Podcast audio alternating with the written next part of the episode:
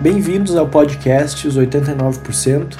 Eu sou o Guilherme Tanaka do Insight e aqui a gente explora insights e como que eles surgem e também como diferentes perspectivas e expertises nos ajudam a tomar melhores decisões tanto na nossa vida quanto em nossos projetos. Esse episódio ele é da série especial do Know How. O Know How ele foi uma, uma série de cinco lives e a gente reuniu um timaço de profissionais de diferentes expertises para a gente mapear as principais mudanças e os impactos da pandemia para tomadores de decisão. O primeiro encontro foi sobre tendências e perspectivas para o mercado. O segundo, a gente falou sobre as transformações na indústria. O terceiro, a gente entrou no universo ali das mudanças no varejo. O quarto, nas alterações na saúde. E o quinto e último, as mudanças no mercado de agro e alimentação. Aqui, quando a gente fala de tomador de decisão, né, para a gente, a gente não está falando só de CEOs, mas desde os pequenos empreendedores até executivos né, de grandes empresas. Que agora todos têm uma coisa em comum, que são os mesmos cenários de incertezas. Então, nosso objetivo no know-how não foi adivinhar o futuro nem criar projeções. A intenção foi mapear juntos o que já mudou com a pandemia, porque de qualquer forma, né, decisões ainda precisam ser tomadas e elas têm consequências e vão definir o futuro das empresas, independente do tamanho. E se você quiser baixar gratuitamente o report que foi gerado com os destaques e os insights da, das lives do Know-How, entra em in-site.cc e lá está disponível abertamente. Esse podcast tem um apoio da produtora de áudio Jamute.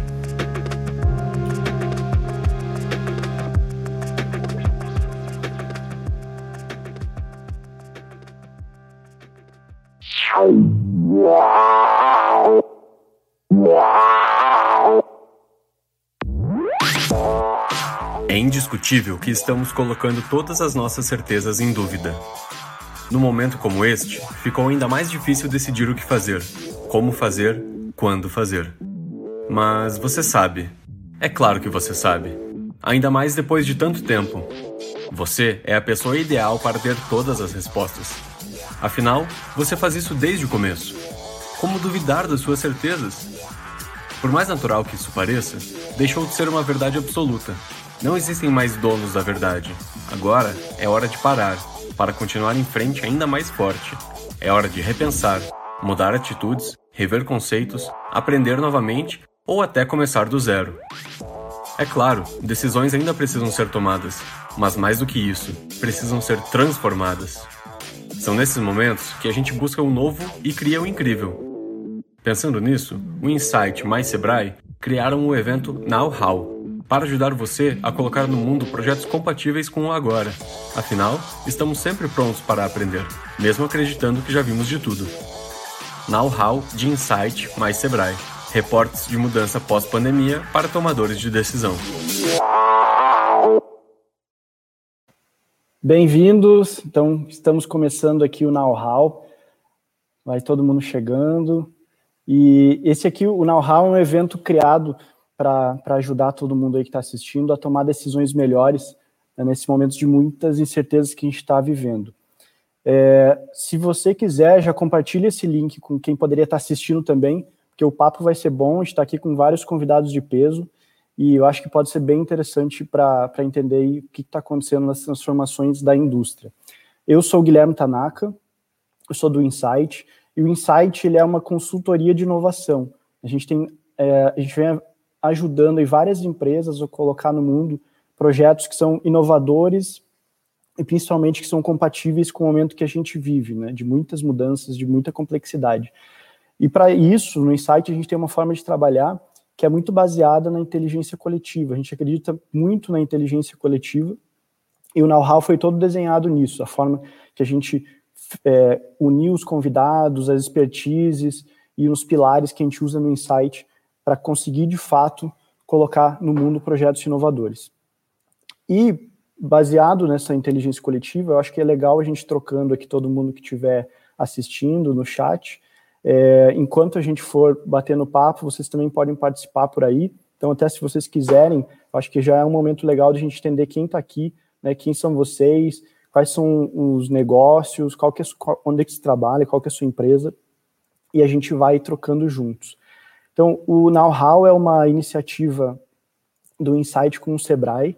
A gente está feliz aqui junto com o Sebrae para ajudar todo mundo a tomar decisões melhores nesse momento que a gente vive.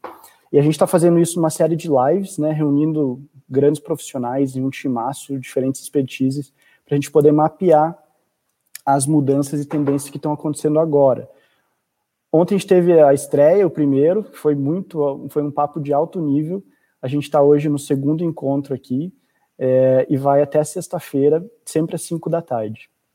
E é uma coisa que é importante, no final das lives, a gente vai estar tá compilando essas informações para que vocês também possam baixar, possam usar é, depois também para outras decisões. Então eu queria chamar a Marcela aqui. É, Bem-vinda, Marcela. Olá, pessoal, boa tarde. Sejam bem-vindos ao dia 2 do Know-How, para a gente falar hoje um pouquinho mais sobre a indústria. Então, deixa eu aproveitar e me apresentar também. Meu nome é Marcela, sou consultora do Sebrae Paraná. É, quero agradecer ao Gui novamente aí pela parceria desse projeto que está sendo incrível. A gente pensou em tudo com muito carinho, muito cuidado, para realmente entregar informações que façam sentido e que consigam ajudar vocês a estruturarem as ideias e pensarem nas ideias que façam sentido para o momento que a gente está vivendo. É, a gente não está aqui para adivinhar o futuro, mas a gente está aqui para entender como que essas mudanças estão nos afetando, o que, que já mudou é, e o que, que a gente consegue fazer daqui para frente. E lógico que a gente precisa fazer isso juntos. Então, quero aproveitar também e reforçar. É, mandem o link para quem você acha que deveria estar assistindo aqui. É, quanto mais pessoas conseguirem fazer essa, essa construção coletiva junto com a gente, mais rico vai ser o nosso material. Tudo que a gente estiver construindo também ao longo da semana vai ser disponibilizado. Então, a gente vai deixar aqui no chat o link do Simpla também, para quem não se inscreveu, se inscrever, porque a gente vai enviar por e-mail. E também vou deixar o link da nossa comunidade digital do Sebrae Paraná, que é onde a gente também vai deixar todo esse material gravado lá para vocês. A comunidade ela é colaborativa, então vocês também podem escrever, é, mandar os seus textos, compartilhar um pouco dos aprendizados que a gente está tendo nesse período. E também o material vai ser disponibilizado lá na comunidade digital. Então, aguardo todos vocês lá, a gente vai deixar o link aqui no chat. Então, sem mais delongas, vamos começar? Que hoje a gente está com um time super de peso também. Vamos começar apresentando o, o time. É, então, hoje a gente tem aqui, se puder isso, colocar na tela, a gente está com a Letícia, Letícia Setembro, que é, que é da Embraer, head de verticais de inovação, e é muito, muito interessante para o Brasil, né? Acho que é um orgulho a Embraer ter, ser a terceira maior fabricante de jatos comerciais no mundo, e a Letícia, acho que ela tem um papel muito legal, pode trazer bastante coisa interessante, porque ela conecta muito as novas tecnologias com tendências de comportamento do consumidor, da indústria. Acho que isso vai ser bem interessante. Também o, o Rafael Trevisan está com a gente, é da FIEP, é, gerente de pesquisa, desenvolvimento e inovação. E acho que a FIEP, com esse foco em desenvolver a indústria, capacitar os empresários, pode trazer uma visão de cenários econômicos, aí de mudanças no mercado macro bastante rica também. E o Vinícius, Vinícius Cardoso, da AM do Brasil, é, indústria automotiva, aí, que tem atuado muito na, nas frentes de inovação, acho que abrindo os caminhos, né? E também é fundador da 4.0 Skills. Pode trazer uma visão bem legal de, de mudança de negócios. É, e aí eu queria né, passar a palavra aqui para os nossos convidados, dar a chance também de eles se apresentarem. Podemos começar pela Letícia, se puder contar um pouquinho resumido, resumido aí o que, que você faz, quem você é, pode ficar à vontade. Obrigada, Guilherme. Obrigada, Marcela. Obrigada pelo convite. Espero que esse papo seja bem legal. Só tem gente legal aqui para trocar sobre esse assunto. E todo mundo aqui gosta de viajar, tenho certeza. Então, é um tema, um tema super especial para todo mundo. É, bom, eu trabalho na Embraer, também tenho esse orgulho, né? Super orgulho nacional.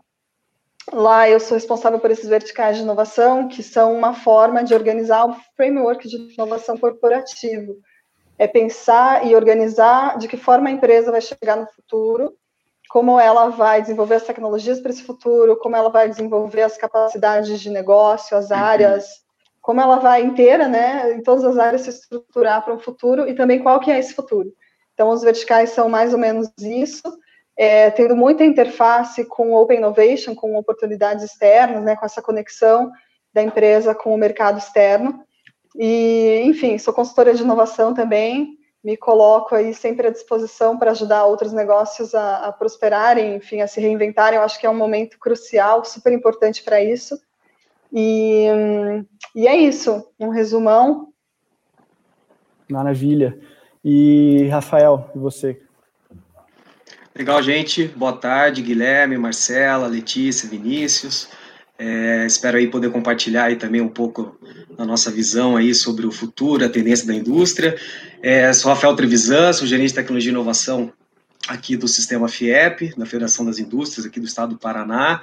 A gente tem uma missão de ajudar as indústrias a se desenvolverem, né, por meio de, de inovação e tecnologia, né. Nós fazemos a gestão de nove institutos aqui no Paraná, né, que apoiam as indústrias é, em projetos de pesquisa, né?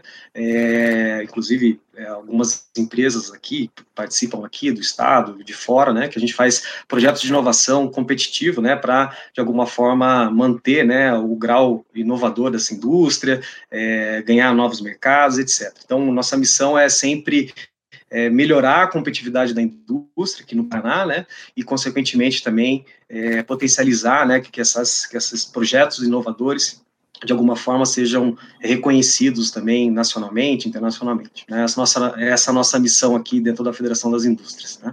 Então espero poder compartilhar e novamente obrigado pelo convite e acho que vai ser um papo bem bacana. Maravilha, obrigado vocês, Vinícius, você. Obrigado também aí pela confiança, né, pela, pela, pelo convite. É sempre uma grande satisfação, uma grande honra aí representar a M do Brasil, a 4.0 Skills também. Né, e para quem não sabe, a M do Brasil é uma empresa. É, eu, sempre, eu sempre gosto de falar que para explicar o que a M faz, basta dizer o nome dela, né? American Axle Manufacturing, né? Então nós somos uma fábrica americana de eixos né, estamos presentes aí em algumas partes do mundo. Aqui no Brasil temos duas plantas.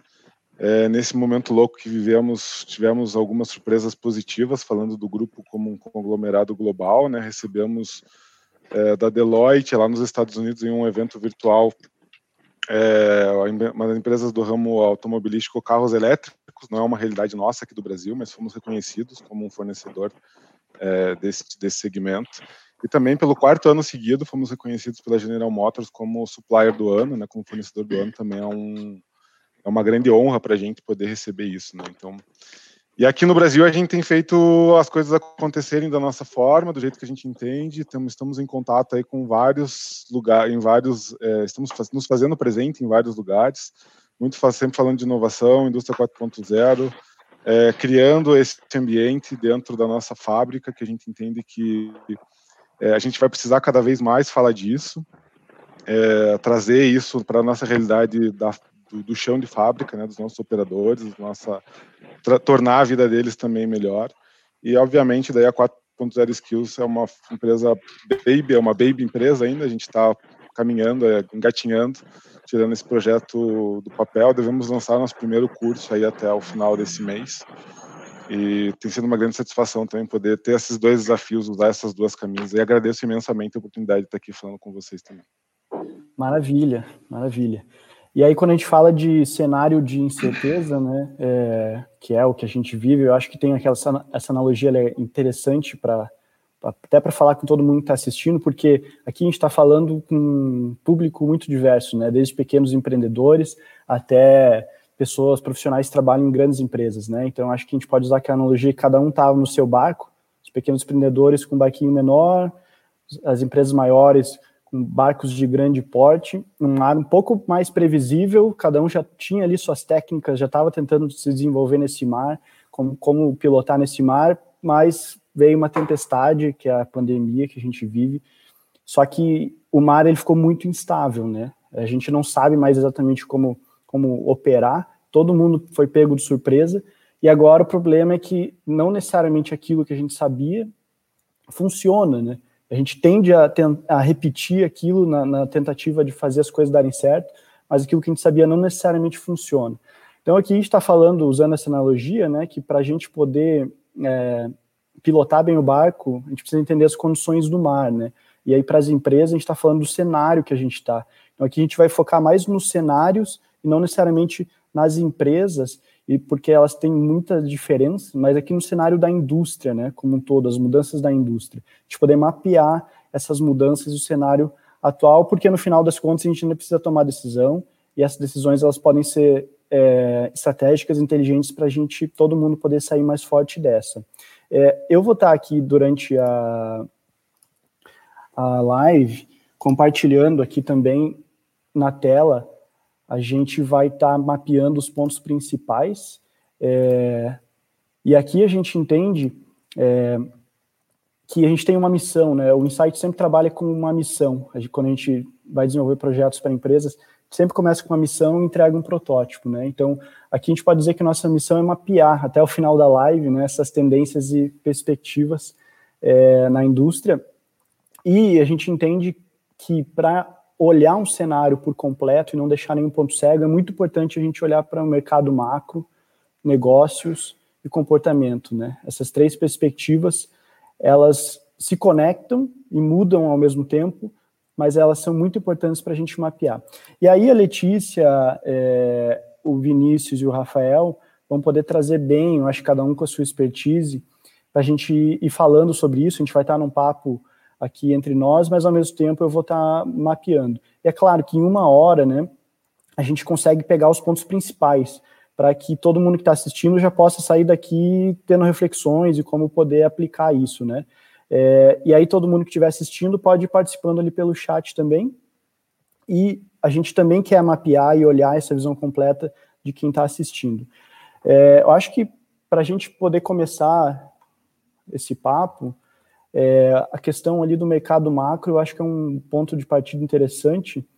Então, acho que perguntando para o Rafael, né, quando a gente olha para a indústria, né, uma perspectiva macro, é, para você, o que, que você tem visto aí de mudanças que já vem acontecendo, mas que, assim, principalmente são relevantes para a gente prestar atenção durante e pós-pandemia? Legal, Guilherme. Olha, antes da gente falar um pouco do até do contexto pós-pandemia, né, a gente precisa entender até que momento que a gente chegou até aqui, né? Porque é, a gente sabe que a indústria, falando no contexto brasileiro, né, a gente nos últimos anos é, vem reduzindo bastante, né, nossa nosso contexto de produtividade, é, nosso custo de produção, ele acaba sendo sempre muito elevado, né, comparando com outros países. Então, nosso ambiente competitivo, né, até né, comparando, né, com alguns outros países, até internacionalmente, ele não é, é um dos melhores, né, em termos é, de comparação, né, em termos de produção, quando a gente fala, né. Então, é, a gente já estava com uma condição é, extremamente é, complicada, né, para a indústria, no contexto geral, antes da pandemia, né, e a pandemia, né, já vinha muito na discussão, né, como aumentar a produtividade da indústria brasileira, como aumentar a eficiência da indústria brasileira, e muito do contexto, né, da transformação digital, é, da digitalização dos processos, né, de fazer com que a cadeia da indústria seja mais digitalizada, é, que seja mais eficiente, né, para aumentar e para alcançar patamares que outras, é, outros países, outras indústrias de outros países têm, né, como Coreia do Sul, Estados Unidos e tudo mais, né. Então, essa discussão é, de que a transformação digital, né, que agora é, com a pandemia é, é relevante para a indústria, isso já é um, é um, é um tema que já, já vinha sendo, é, sendo discutido né, há muito tempo aqui na, na, nas indústrias aqui do Brasil, e só acelerou agora nesses últimos quatro, cinco meses, né, no contexto da pandemia. Né? Então, é importante a gente olhar isso, o quanto que, é, é, diante da, da, da, dessa mudança, né, dessa situação que a gente está, é, cada vez mais, né, aquelas empresas, aquelas indústrias que até então olhavam o contexto da transformação digital, da indústria 4.0, né, como algo que é, um objetivo de futuro, um objetivo que é, poderia ser um investimento que a médio prazo ela poderia ser trabalhado, hoje a gente vê cada vez mais as empresas, independente do porte, independente do setor, é, buscando né, é, fazer rapidamente uma transformação né, para que isso, de alguma forma, acelere sua, a sua eficiência, né, a sua produtividade. Então, não tem como hoje a gente falar em indústria né, sem falar em tecnologia e sem falar de indústria 4.0, sem falar de digitalização. Né? Então, a gente, é um conceito que a gente chama de desmaterialização da indústria. Né? Então, a gente, de alguma forma, mesmo uma indústria tradicional que produz peças, é, o que produz um bem físico, né, estritamente físico, né, que não agrega nenhum valor de dado por trás, ele tem que pensar de alguma forma, né, que eu posso é, embarcar tecnologias né, que é, agreguem valor, né, que eu posso digitalizar todo esse processo.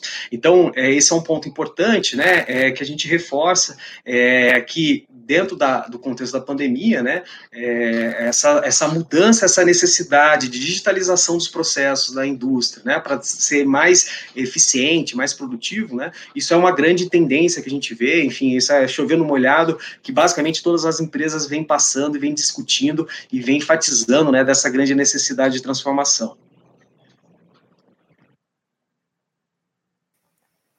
Maravilha. É, você tem sentido assim que alguma área é, é, uma pergunta geral, né? Mas você com essa visão mais macro, que, que áreas que, que chama atenção assim de crescimento ou diminu, diminuição que dá para talvez falar um pouco?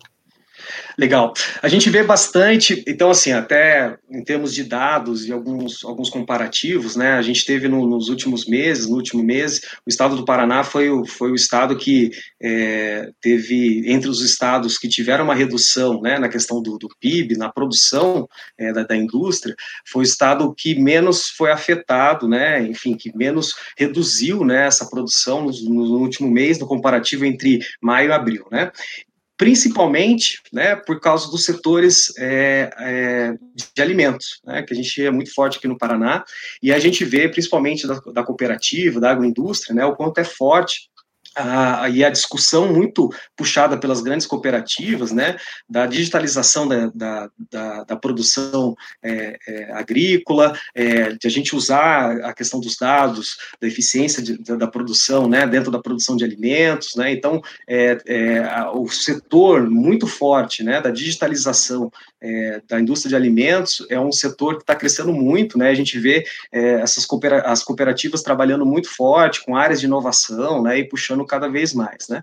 É, também áreas na pandemia, né? A gente vê a quantidade e, e empresas de outros setores é, investindo também em áreas é, de saúde, né? Então, é, a, retomou a discussão né, sobre a questão da, da, da saúde, principalmente em tecnologias aplicadas para a saúde, é, surgimento de novas empresas, até mudanças de modelos de negócio né, relacionados com, com a saúde. Então, é, isso é um, uma área que também muito forte, é, que a gente vê várias iniciativas de empresas, até investimentos de grandes empresas em, em áreas de saúde nesse sentido. Né? Então, são, são duas áreas muito forte e, e principalmente para essa retomada aqui da, da economia aqui do estado, aqui, principalmente do Paraná, né, a indústria de alimentos é o que tem nos sustentado aí nessa retomada da, da, da, da economia. Tá? Legal. É, Marcela, está, tá, o que, que você acha a gente perguntar um pouco também para a Letícia da questão da, do comportamento? Então, legal, e até aproveitando também, dando, pegando um gancho do que o Rafael comentou. É, a gente tem aqui no Know-How também amanhã, na quinta a gente vai falar de saúde, na sexta a gente vai falar do pessoal do agro e de alimentos. Então, estamos alinhados. Bom, não deixem de assistir, inclusive, pessoal, nos, sigam nos acompanhando.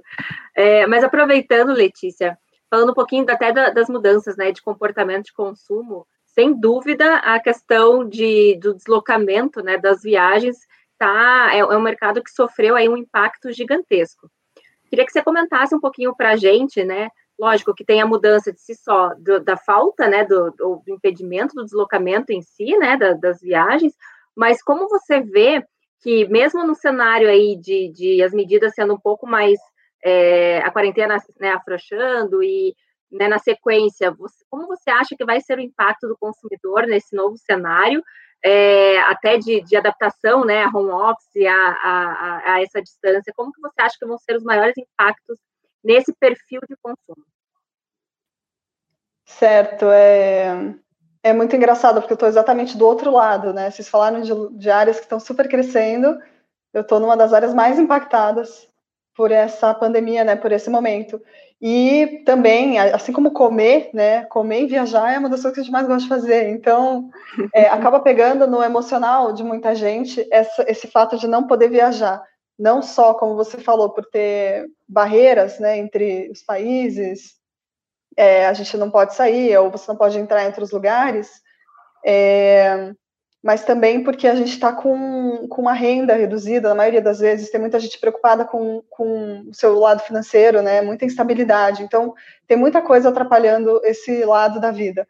Mas, por outro lado, né, começam a surgir outras tendências que são muito interessantes. Então, é, nessa época de pandemia, tem uma série de mudanças de comportamento que, que ajudam outros tipos de viagem que a gente não priorizava tanto. Então, é, as pessoas ficam mais em casa, elas começam a ter um, um, um, eu posso chamar de consciência ampliada, ou um awareness maior sobre elas mesmas, né, com autocuidado, com um consumo consciente, com autoconhecimento, com toda essa questão de olhar para si, porque você acaba tendo que olhar mais para si, né, você está saindo menos, você está menos distraído, é menos barulho, e você olha muito para você mesmo, e isso traz, é, em viagens, também a busca por natureza, a busca por viagens domésticas. Então, é não sair da cidade que você vive, às vezes ir para um lugar é, que está quase fora da cidade, ou até ir para cidades do interior.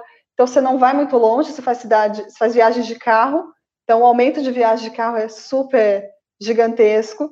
E, e agora que estão abrindo né, os serviços e hotéis em volta, tem muita procura por, por é, grandes redes de hotéis, principalmente porque às vezes é, passa uma sensação de mais segurança, de mais higiene.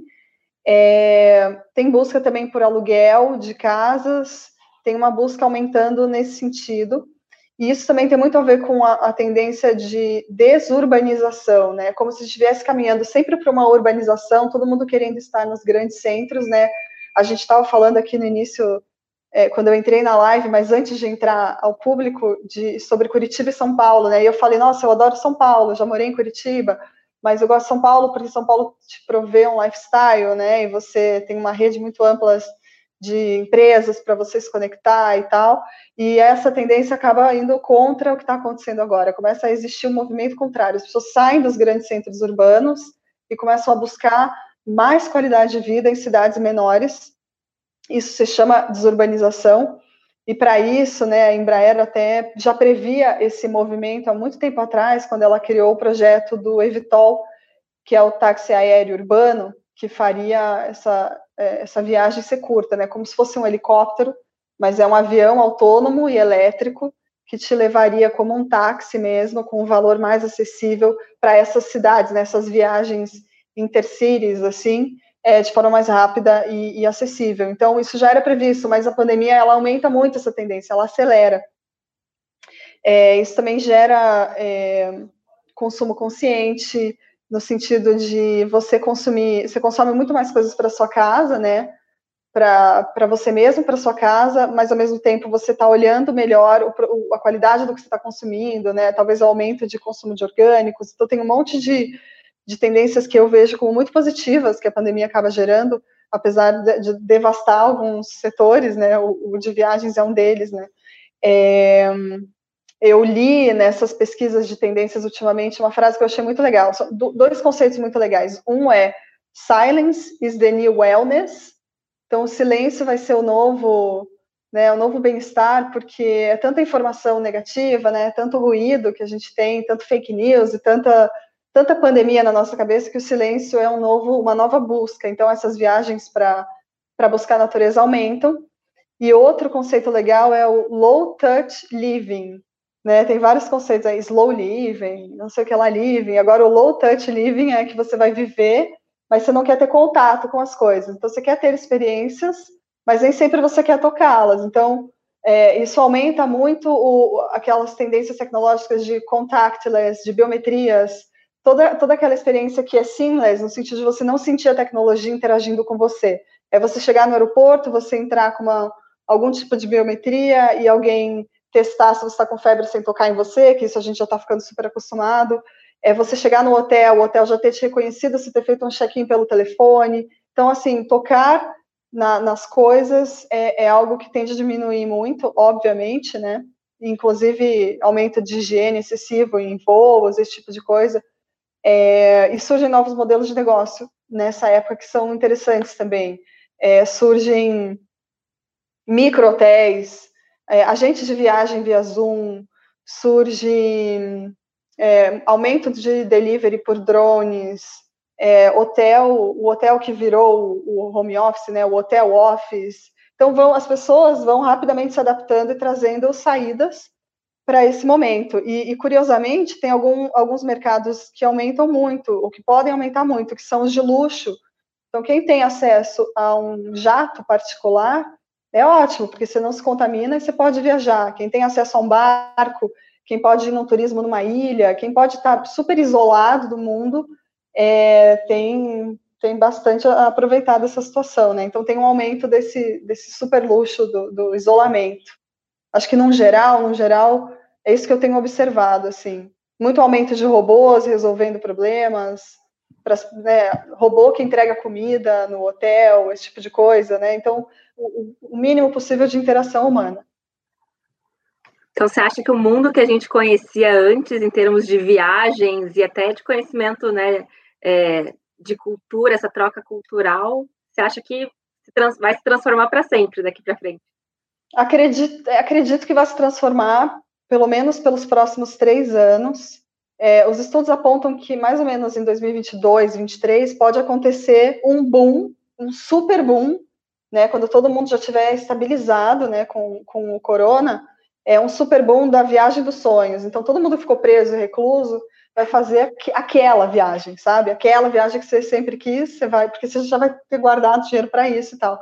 Então, eu não acredito que volte ao normal, vai ser realmente um, um cenário por muito tempo diferente, né? Atualmente a gente tem é, uma quantidade de aeronaves no chão que é incrível, assim. Eu acho que em números, não sei a porcentagem, mas em, existiam mais ou menos 24 mil aeronaves voando ao mesmo tempo aí pelo céu.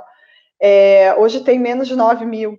Então, essas aeronaves ficam. E a aeronave parada no chão é perda de dinheiro, né? Então, vai ter que ter algum, algum jeito de rever essa. Ou vai ter um cemitério de aeronaves, né? Obrigada, Letícia.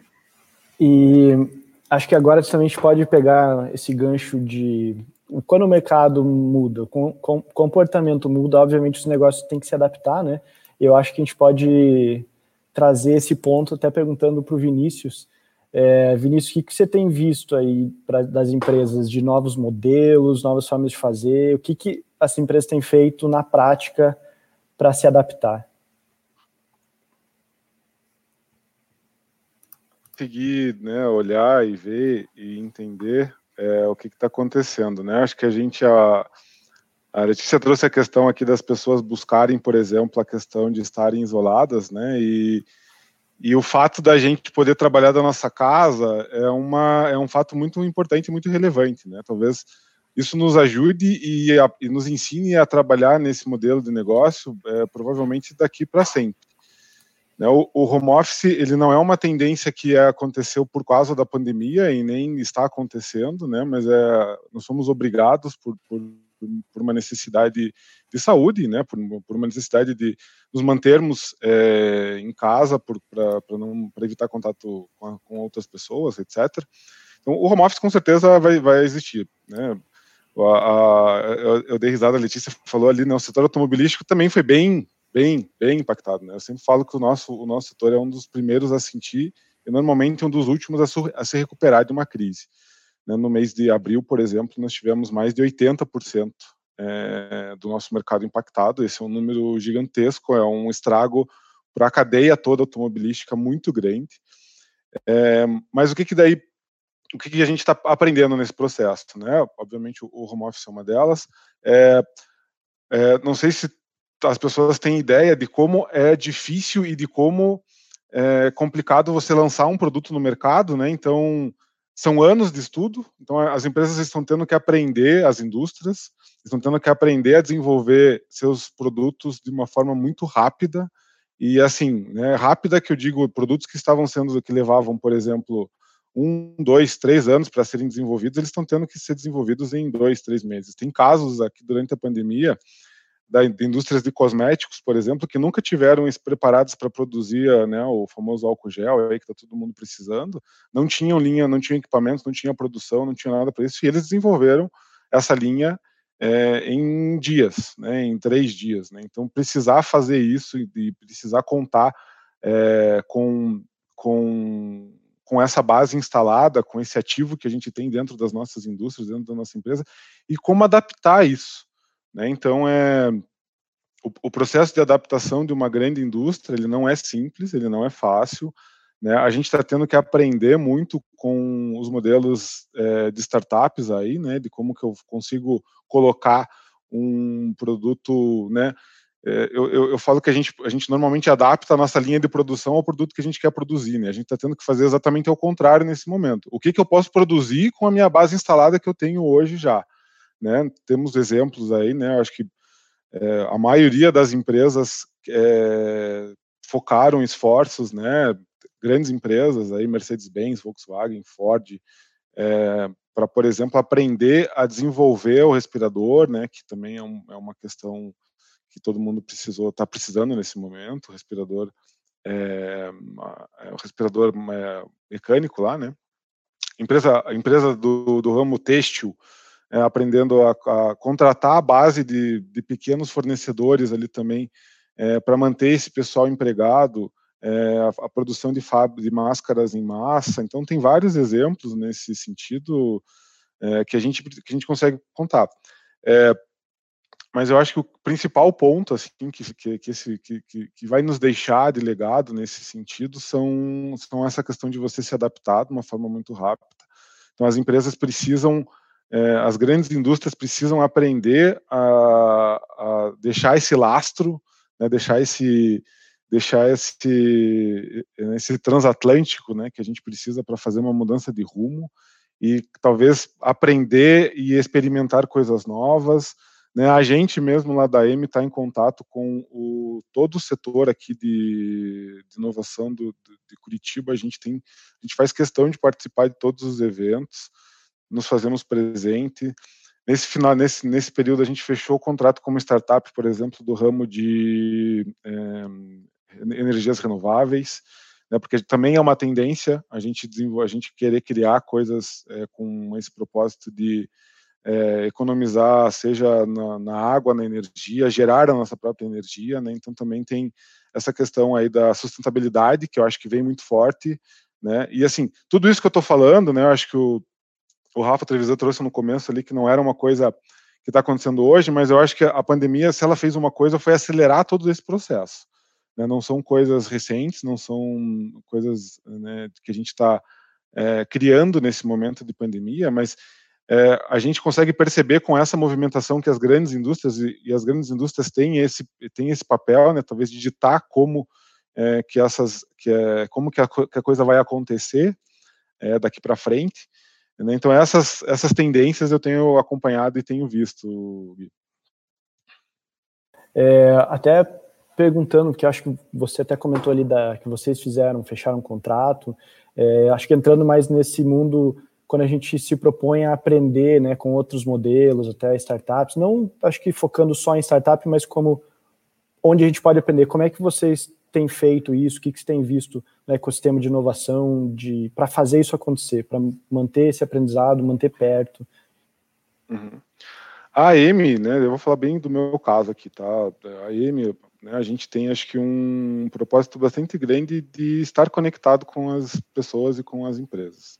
Seja ela o tamanho que for, né, é, era muito gostoso quando a gente podia receber, por exemplo, as empresas lá na, lá na M, né, acho que a gente fazia muita questão de estar em contato, então recebê-los. Mas a gente, a gente migrou para esse, esse modelo hoje remoto, então até facilita um pouco, porque eu consigo estar, né, por exemplo, com uma reunião com uma startup lá do São Paulo e daqui um minuto eu estou conversando com uma startup aqui de Curitiba.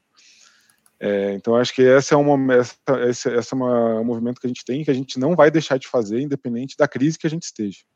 É, porque a gente entende que a partir dali coisas novas a gente vai trazer para o nosso processo, a gente vai estar tá girando também é, esse conhecimento, né? Eu acho que a gente traz muito dessa mentalidade. A, a Amy ela tem uma mentalidade muito bacana de, de criar, de co-criar, né? Eu acho que a gente tem essa cultura interna de desenvolver os nossos os nossos produtos, a gente resolver os nossos problemas como equipe mesmo. Né? Quando o problema é, de, é, da, é, por exemplo, um problema de produto, não é um problema do time da engenharia de produto. Né? Todo mundo que está é, alinhado com aquele processo vai lá para tentar ajudar. Então a gente tem já isso no nosso dia a dia e trazer pessoas que possam contribuir com esse processo de fora, é, com um olhar completamente descontaminado, né, da, da, da, da, indústria, né, ou dos nossos processos, né, e fazer às vezes uma pergunta que, puta, por que vocês não pensaram em fazer isso dessa forma? E é aquele clique que a gente precisa. Então, isso, esse movimento que a gente tem feito, né, já faz um tempo, a gente está continua fazendo. Tenho conversado muito com o pessoal do Sebrae, a Marcela aí, parceiraça nossa da EME, sempre está me convidando para participar dos eventos. É, o pessoal da Associação Americana de Comércio me convida, a minha própria startup faz parte de um hub de inovação chamado NRG também, a gente está lá é, como, como provedor, a AM é, é filiada a esse mesmo hub. Então, sabe, então tem essas conexões, e daí quando você vai ver, você fala, cara, é, é, a gente está, né, você trouxe no começo ali, né, a nossa, essa, essa, essa questão da gente estar tá no, no, mesmo, no mesmo mar, né, mas obviamente a gente tem, e essas conexões elas começam a fazer, começam a fazer sentido, você começa a ligar uma pessoa, né, tem um pessoal, um grupo muito bacana aqui na Universidade Federal, Universidade Federal do Paraná, que tem um movimento muito bacana também, a gente participa, cara, estar em contato com as pessoas. Uma hora esse investimento que você fez em tempo, esse investimento que você fez em conversar com ela, em receber, em, né, ele vai vir de alguma forma, é, a gente vai recriar, a gente vai pensar junto, a gente vai talvez criar uma solução nova que não exista, e a gente só vai conseguir fazer isso quando a gente trazer várias pessoas para olhar para esse problema das, é, de várias perspectivas diferentes. É, não vai ser a indústria que vai resolver o problema, não vai ser né, o pessoal das só o pessoal das startups, só a, as iniciativas é, públicas, as iniciativas privadas. A gente tem que pensar é, numa solução desse problema de uma forma muito mais sistêmica, muito maior. E a gente tem feito isso, assim, né, estar em contato, conversar, falar, aceitar convites, né, Sim, gastar é. bastante, ganhar bastante tempo com cafés aí mesmo que virtuais nesse momento. Sim, isso é muito legal, Marcela. Tá por aí? Espera aí que você tá muda. Tô não muda. Aí, opa. É, o Vinícius trouxe muito essa questão de contato com as startups, com, com o ecossistema, né? A gente tem visto muito o movimento de, de Open Innovation, né? De inovação aberta, é, aqui, né? Na, na, na Curitiba, região, no estado como um todo, né? A gente tem visto isso cada vez mais forte. É, eu queria aproveitar também, puxar um pouco a Letícia, é, né, dado esse cenário que a, que a gente está vivendo, e até da perspectiva de novos negócios, novas formas de consumo, é, o futuro né, estando aqui pra, presente para nós, como que você acha que, que essas, essas ações de inovação aberta podem é, ajudar a acelerar todo esse processo de né, novas formas de, de, viajar e de consumir, e da própria indústria é, né, que a Embraer tá, está envolvida. É, como que você acha que o mercado externo, né, o ecossistema, as startups e até também as pequenas indústrias podem apoiar é, a gente acelerar esse novo cenário? Certo. É, a Embraer, eu acho que desde sempre, lá desde os anos, não sei que ano que ela nasceu, anos 60, já faz 60 anos, 50 anos que ela existe. Desde o início do avião, ele já é projetado em Open Innovation, digamos assim, né? Antes de Open ser Open, o avião ele é cocriado. Então ele é, é, ele tem assim milhões de empresas trabalhando em pecinha, em parte, motor, não sei o que e tal. É, hoje em dia, o que eu vejo assim é que algumas empresas incluem, incluem a Embraer isso, né? Mas muitas empresas têm ainda alguma resistência ou não sabem como trabalhar com startups, por exemplo. Às vezes tem até uma facilidade de trabalhar com empresas, ou com universidades, desenvolvimento tecnológico, desenvolvimento de pesquisa, mas com startups ainda pode ter alguma resistência por achar que é um negócio pequeno, que não é um negócio é, sólido, né, que pode não te atender, enfim, que é, que é um produto de garagem. Então tem muita, muito problema cultural aí sobre isso. O que a gente tem feito e visto na Embraer é que mudando, dando esse shift cultural, né, ensinando as pessoas que aquilo pode ser a solução mais rápida e que muitas vezes não é a expertise da empresa fazer aquilo, é, você tem grandes ganhos. Então, não vai muito além de você usar, por exemplo, como a gente usa lá para acelerar áreas, então automatizar processos, né? Você, usa muito em transformação digital, você pode usar muito no jurídico, muito no RH, então muitas áreas podem se beneficiar do uso de startups com, com N soluções plug and play, é, e essa transformação a gente já consegue levar bastante para a empresa, mas também tem outro lado que pode se beneficiar muito, que é desses novos negócios, em que você muitas vezes alavanca o que você já sabe fazer, mas, às vezes, se você não tem é, a velocidade para fazer aquele produto, por exemplo, a Embraer sabe muito bem fazer um avião muito complexo, né? Mas ela não, não sei se ela sabe fazer um drone. Um drone é um sistema muito, muito mais simplificado e a gente não, não sabe fazer um drone. Mas quantas empresas de drone tem por aí que a gente pode já usar o hardware ou já usar o software e aprender com eles de forma muito rápida, né? seja por uma parceria ou usando como supplier ou até adquirindo a startup, tem N possibilidades de modelo, né? O trabalho que eu faço lá dentro de verticais de inovação ajuda muito justamente nessa mudança de entendimento, nessa abertura para possibilidades que o mercado pode te oferecer mais rápido, né? Recentemente, a Embraer até saiu em várias notícias aí que ela investiu fortemente numa empresa de cybersecurity.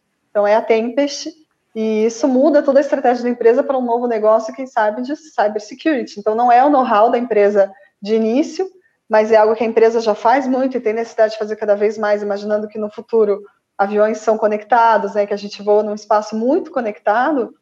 É, é investir numa, numa startup, numa empresa pequena, para trazer um novo, uma nova frente de negócio é totalmente possível. Então, eu vejo o, o mercado caminhando para isso cada vez mais, né? Todo mundo tentando encontrar maneiras de, de alcançar velocidade em soluções que nem sempre é o seu know-how, mas você pode se beneficiar de um ecossistema, já que não é o seu know-how, né? Você pode se plugar, fazer uma integração complexa com aquele, com aquele tipo de solução e, e trazer novas, novas reinvenções, né? No, novos mercados ou novas disrupções. E, e eu, tenho, eu tenho visto no mercado uma abertura para isso e meu trabalho faz muito parte de ser uma advogada disso, né? Legal, muito bom. Quero aproveitar agora convidar um pouquinho o Rafael também para contar um pouco para a gente, porque a gente fala, né, de quem está habituado a esse universo de inovação, a gente se fala startup, ecossistema, é, mas quem ainda não está nesse meio, queria que você contasse um pouquinho para a gente ó, o que, que é o ecossistema de inovação, né, pra, só para a gente deixar todo mundo aqui na mesma página, que é legal, mas também qual é a importância do, do ecossistema para a gente se pensar em novas soluções, em novos cenários e em co-criar né, esse, esse novo presente que a gente está vivendo. Perfeito, Marcela. Eu acho que é nada, nada como um cenário como de crise, né, que reforça a importância das empresas, até como a própria Embraer, a MAM, é, de, de, como é necessário né, estar bem conectado num momento como esse, né, achar alternativas né, para se conectar, para é, gerar uma nova oportunidade, desenvolver um novo projeto. Né. Então, basicamente, o um ecossistema de inovação são agentes, são entidades, são parceiros que têm, compartilham um objetivo comum né, é, para favorecer né, de alguma forma, o desenvolvimento da inovação de uma região, é, de um estado, de uma cidade, enfim. Então, basicamente, são parceiros que compartilham o mesmo objetivo né, em prol da inovação.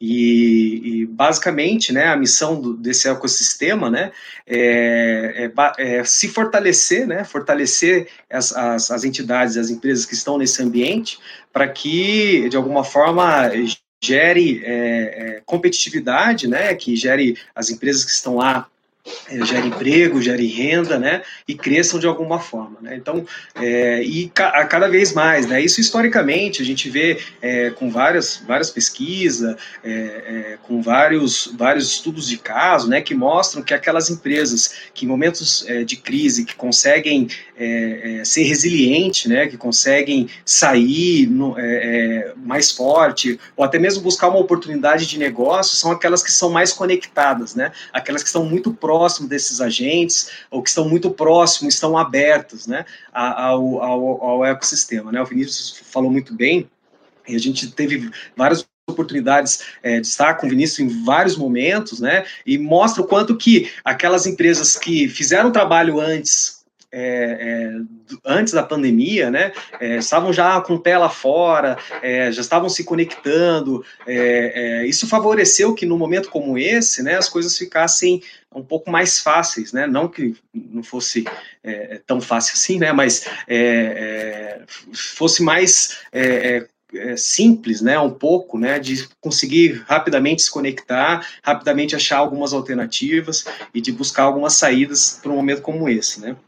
E aí, reforçando um ponto bem importante, né, até falando um pouco dessa macro tendência também com relação à, à indústria, às empresas, essa necessidade de desenvolver é, a habilidade né, das pessoas, né, desenvolver essas novas competências, né, essas, é, quanto que as pessoas estão abertas, estão a, aprendendo né, essas novas habilidades no mundo cada vez mais digital, sendo ela um simples, né, um, um, uma pessoa que trabalha numa produção de uma indústria, sendo ela uma pessoa que trabalha numa área administrativa, numa área de compras, né, o quanto ela está desenvolvendo novas competências, né, e aí cada vez mais a gente reforça que não, não tem um ex-aluno, não, não haverá mais ex-alunos, né? Ou a pessoa ela sempre vai estar estudando ou ela vai estar desempregada, né? Então, essa, essa questão da, do ensino à distância, né, de você buscar conhecimento, desenvolver novas habilidades, é, é, uma, é uma tendência, né, que cada vez mais as empresas, as indústrias, né, vão requerer mais, né, desses profissionais, porque o, o mundo é muito dinâmico, né, se a gente pensar quatro, cinco meses atrás, é, das empresas, né, o varejo pensando em novos serviços, né, serviços delivery, muito dificilmente a gente teria, né, é, é, é, é, pensaria que algumas empresas pensariam em contratar serviços de, de, é, de plataformas digitais para se comunicar, com, então tinha muitas empresas ainda fora desse mundo digital, né, cinco meses atrás, seis meses atrás, ah, estava lá, estava pensando daqui um tempo, ah, vou investir e tal, mas chegou no momento que né, eles não conseguiam vender presencialmente, as lojas físicas estavam fechadas, né? Então as coisas precisavam ser mudadas e bem rápido.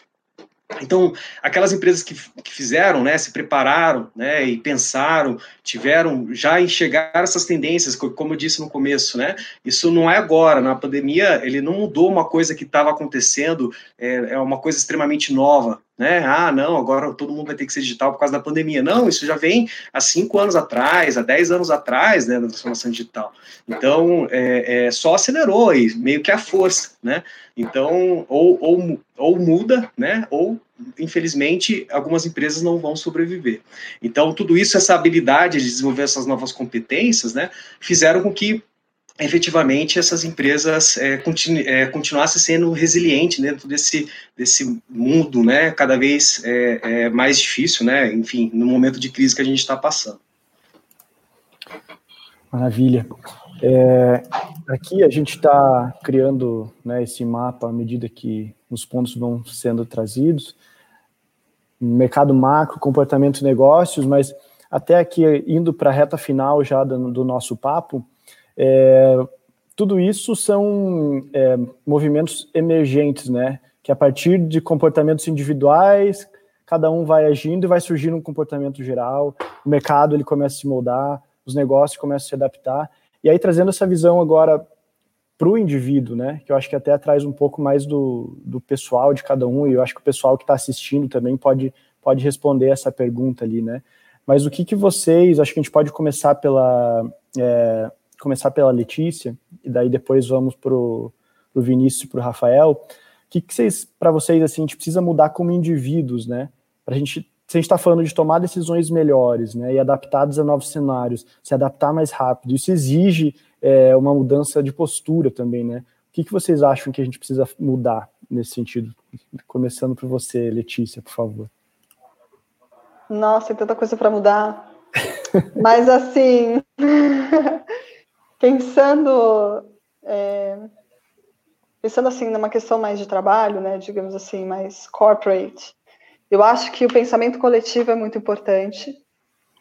Né, no, no, trabalhando com inovação, você vê muito o, o, guerreiro solitário, né, na inovação, que é aquele cara que tem a ideia de inovar, ele quer fazer, ele quer fazer acontecer e tal, mas a empresa não caminha com ele. E muitas vezes são essas pessoas que abrem muitas portas nos negócios. Então, o pensamento coletivo, no sentido de assim, vamos todo mundo dar as mãos, vamos fazer acontecer, porque normalmente o maior problema de mudança, de inovação é cultural, né? Não é nem às vezes adquirir a tecnologia, não, normalmente é cultural a raiz do problema.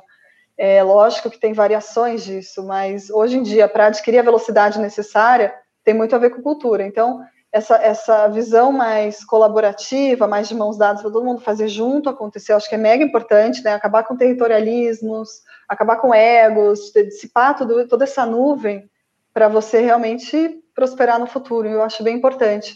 É, e isso que, que o Rafael trouxe também, né? O, o forever learning, né? Você não para mais de aprender, você tem que estar constantemente com a mente aberta a, a repensar aquilo que você acreditava que era uma verdade, para repensar tudo aquilo que você vem aprendendo, porque o, o, tanto as tecnologias quanto os comportamentos mudam, e, e, se você não acompanha, fica muito difícil. Eu escuto muito de grandes empresas, é, coisas incríveis de acreditar. Você fala, não pode ser, né? Empresas que acham que necessariamente uma POC de uma startup tem que ser gratuita. Tive uma conversa assim hoje. Ah, mas o diretor falou que ele não paga POC de jeito nenhum. Então, mas e aí, né? Não, não foi nem na, não foi nem na Embraer. A Embraer acho que tem até uma abertura interessante, mas outras grandes empresas têm ainda muita resistência a novos modelos de trabalho. Então, deve, devemos, é, para nos adaptar, ter essa agilidade, essa abertura, essa flexibilidade e esse pensamento muito mais conjunto do que egóico. Eu diria isso, num, num resumão, assim.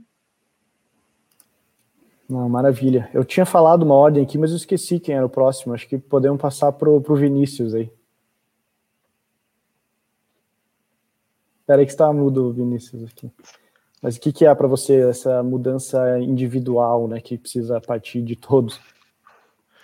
É, é eu acho que prim... a Letícia traz uma coisa aqui do coletivo que eu acho que é muito importante, né? Acho que a gente precisa ter uma preocupação, acho que muito grande e o ser humano ele, ele é individualista meio que por natureza, assim, né? Então é difícil às vezes a gente ter essa visão do todo, então a gente precisa ter um, um esforço um pouco maior, né, para poder entender por que, que o outro fez aquilo, por que, que o outro fez assado. Então acho que essa é uma, uma preocupação com certeza que é, vai mexer muito com, com cada um, assim. Então acho que ter, ter essa abertura de aceitar o outro, independente da forma que ele seja, também eu acho que é muito importante. É, eu, eu, eu acho que sou, eu sou uma pessoa que sou apaixonada, apesar de ser um gerente de TI, gosto muito de tecnologia, sou uma pessoa apaixonada por trabalhar com pessoas. É, e eu acho que para ter um pouco desse contrassenso, né, entre o gestor da ITI e é, essa pessoa apaixonada, eu, eu ajudei junto com três amigos, três, a gente fundou a 4.0 Skills. Eu acho que muito voltado nessa questão de como que eu pego uma pessoa que está que está vindo no mercado de trabalho, às vezes, fazendo a mesma função por 10 anos, e como é que eu pego esse cara e desenvolvo ele para esse novo mercado? Como é que eu pego essa pessoa, né, esse operador que seja de uma máquina, né, a gente tem os nossos centros de usinagem lá na M, operador que trabalhou ali por 10, 15 anos naquela como é que eu pego essa pessoa e do, do dia para a noite, por exemplo, eu tenho que falar para ele que ele tem que ser digital, senão ele não vai ter futuro no mercado de trabalho. Né? Então, acho que essa é uma, essa é uma coisa minha, um propósito meu. É, as pessoas, acho que é, é, eu, eu, eu, falei em, em, em um, um bate-papo logo no começo que a gente entrou nesse período de, de pandemia, que graças a Deus nós estamos vivendo essa pandemia nesse momento atual da nossa humanidade né? Porque se tivesse acontecido isso alguns anos atrás, as, todas as tecnologias que nós temos hoje para estar em contato, para ver as pessoas, para falar com as pessoas, para enxergar, olhar elas nos olhos, fazer esse distribuir essa informação para o maior número de pessoas que você tenha contato, não seria possível. Então, o ser digital nos prova, nesse momento, que não é uma opção mais. A gente precisa ser digital, a gente precisa conhecer as tecnologias. Cara, eu preciso ser um especialista, um programador. Não. Utilize elas, pegue o seu. É, pegue o seu. Seja o Instagram, o teu Facebook, e utilize ela da melhor maneira possível para você conversar com a pessoa, para você falar com a pessoa. Utilize seu telefone celular né, para falar com as pessoas. E para fechar aqui um pouco essa papo aqui, é, eu queria terminar com uma, uma citação de um filósofo que apareceu para mim nesse momento pandêmico, é, mas me chamou muita atenção que ele é um filósofo, cara, que já morreu há 100 anos atrás. Ele fala assim: uma máquina pode fazer o trabalho de 50 pessoas comuns, nenhuma máquina pode fazer o trabalho de uma pessoa extraordinária. Essa frase quem disse foi um filósofo americano que morreu no início do século passado, em 1916, se não me engano, ele morreu. O nome dele é Albert Hubbard.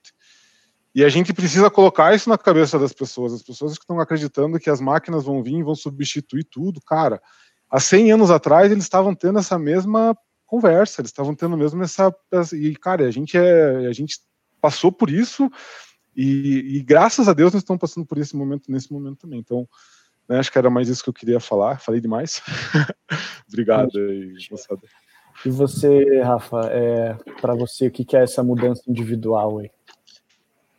Não, legal, acho que a Letícia e o Vinícius resumiram muito bem é, a questão, é, enfim, não só para contexto que a gente vive atual, né? Muito falou da questão do coletivo. É, acho que é mais nesse contexto, né, de você enxergar, é, sentir, né, o calo das outras pessoas, né, que é a questão da empatia, né? Então, acho que é um ponto bem, bem importante nesse momento, e aí uma empatia, empatia num contexto geral, né? A gente tem uma empatia da empresa com relação à sociedade que ela está inserida, então a gente vê mobilização de várias empresas é, é, preocupadas, a gente vê, dá para citar N iniciativas aí de empresas é, de viés puro e simplesmente de ajudar a sociedade no contexto é, pandêmico, né, de produção, é, manutenção de respiradores, é, voluntários, é, é, de fazer né, doações e tudo mais. Então, essa empatia né, com relação à sociedade, que o viés, é, que sai um pouco do viés do lucro, olhando mais o contexto da, da sustentabilidade e também da sociedade, né, da, da, da, né, da razão de ser, que a gente olhar isso num contexto mais, mais abrangente do que somente no, num contexto de, de, de empresa e lucro. Né? Então, acho que essa questão da empatia ele, ele, ele, sai um pouco dessa esfera é, da, da, né, só das pessoas, mas também da esfera das empresas. E quando a gente olha no contexto individual de cada um, né, a gente tem que ser empático no contexto né, de entender as dificuldades, é, a gente tem que, de alguma forma, entender as, as oportunidades né, e também a, apoiando né, essas, essas dificuldades é, das pessoas que estão ao nosso redor, apoiando nossas, nossas famílias, entendendo as situações de cada um, né, para que a gente né, consiga passar por esse momento difícil. Eu acho que nada que resume para mim esses três, quatro meses que eu estou passando em home office, nada resume uma palavra nesse momento para mim, que é a empatia de entender a situação que a gente está é, vivendo, entender as condições que a gente está, esperando para que tudo isso passe, porque a gente sabe que vai passar, tudo é um ciclo, né? Como toda crise é um ciclo, é, tem altos e baixos, né? Dentro desse contexto, não vai ser a última e nem é a primeira, né? Então a gente a gente imagina que logo logo as coisas vão voltar ao normal. Esperamos que, né, que a, a gente se fortaleça como uma sociedade é, melhor, né, é, para frente e que as coisas caminhem da forma como tem que caminhar. Esperamos aí estar presencialmente aí depois tomando um café com vocês ou um chopp, né, enfim, e aí também para a gente poder estar presencialmente trocando esse bate-papo.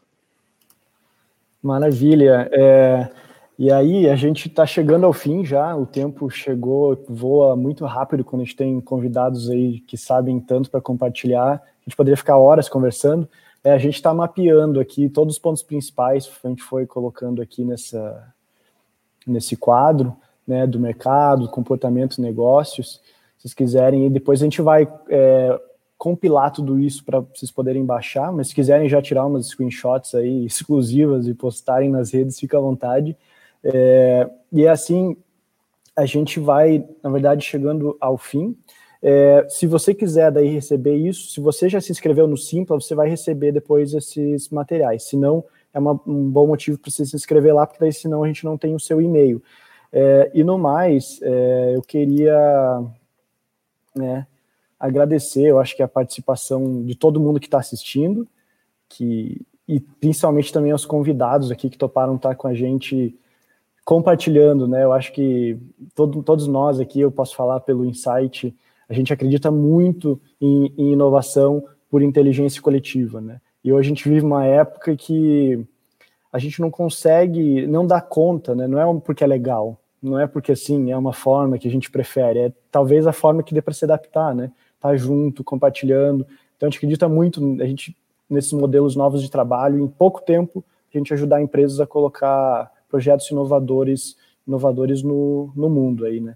E Marcela, diga lá. Quero agradecer muito também. A gente está com um desafio aqui de conseguir manter em uma hora todas essas conversas. Ontem foi difícil, hoje está sendo difícil também, e eu tenho certeza que os outros dias também serão. Mas quero agradecer muito, Rafa, Vinícius, Letícia, por estarem aqui com a gente. É, se deixasse, a gente ficava aqui, ó, horas e horas conversando. A gente adora esse assunto. E, e quero, né, quero agradecer a todos que estiveram aqui com a gente também, ao vivo até agora. A gente viu ali pessoal do Brasil inteiro compartilhando aqui conosco. Ressaltando, então, quem quer receber esse material, se inscreve lá no Simpla e também curtam a nossa comunidade digital, que a gravação de todas essas nossas conversas estão sendo, né, ao longo da semana, vão ser postadas lá na comunidade.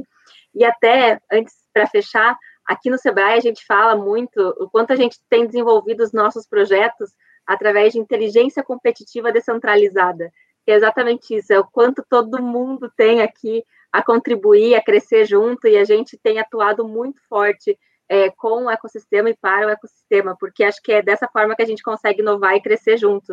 E cada vez mais a gente precisa crescer junto, não faz sentido mais seguir sozinho, né, toda essa jornada. Mas, gente, obrigada. É, lembrando para quem está nos assistindo que amanhã a gente vai falar sobre o varejo, então também a gente está com convidados incríveis aqui para trazer um pouco da perspectiva de vocês. Magazine amanhã varejo. PR Malls, Startse. Startse. Vai ser assim também mais um desafio de manter uma hora. amanhã varejo, quinta-feira saúde e na sexta agro e alimentos. Então a gente espera vocês aqui sempre às 5 horas. E lembrem, o link dos, da, da das nossas lives, elas vão sempre para vocês por e-mail, pelo para quem está inscrito no Simpla. Então fiquem de olho no e-mail de vocês também amanhã, beleza? beleza? Gente, super obrigada de novo pela participação e presença de vocês aqui. É uma honra ter toda, toda essa inteligência aqui descentralizada com a gente. Sim, e obrigado também o, o, apoio da, da SOAT, da agência, que pô, fez um material incrível aí, e, e da ambiência que está ajudando também na, nas lives acho que um timaço de convidados, timaço de, de parceiros, de apoio, Startse também, e, e a galera que está assistindo aí, obrigado. Valeu. Valeu, gente. Até amanhã.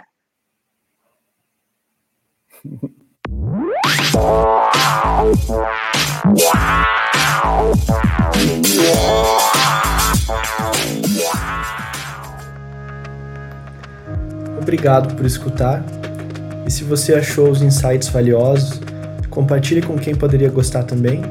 Se ficou com vontade de ouvir mais, segue o podcast, dá uma olhada nos próximos episódios dos 89%. Se quiser saber mais sobre o Insight, entre em www.in-site.cc. Obrigado mais uma vez e até os próximos episódios.